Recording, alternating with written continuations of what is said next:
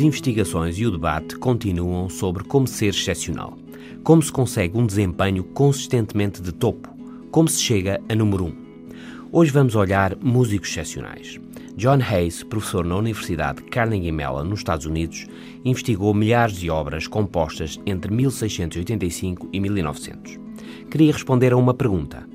Depois de uma pessoa se interessar por música e começar a compor, em quantos anos pode atingir uma qualidade de topo mundial?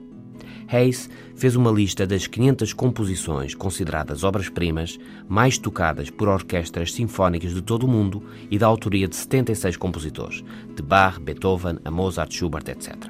Depois, analisou a história de cada um destes músicos e, entre outros aspectos, descobriu há quanto tempo cada um deles compunha quando elaborou a obra-prima em causa.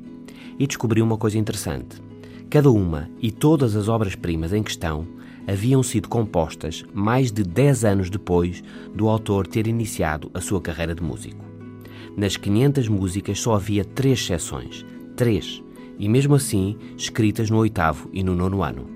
Ninguém, nem mesmo Mozart, um dos mais jovens músicos excepcionais de sempre, havia composto qualquer das suas obras-primas nos seus primeiros 10 anos de trabalho.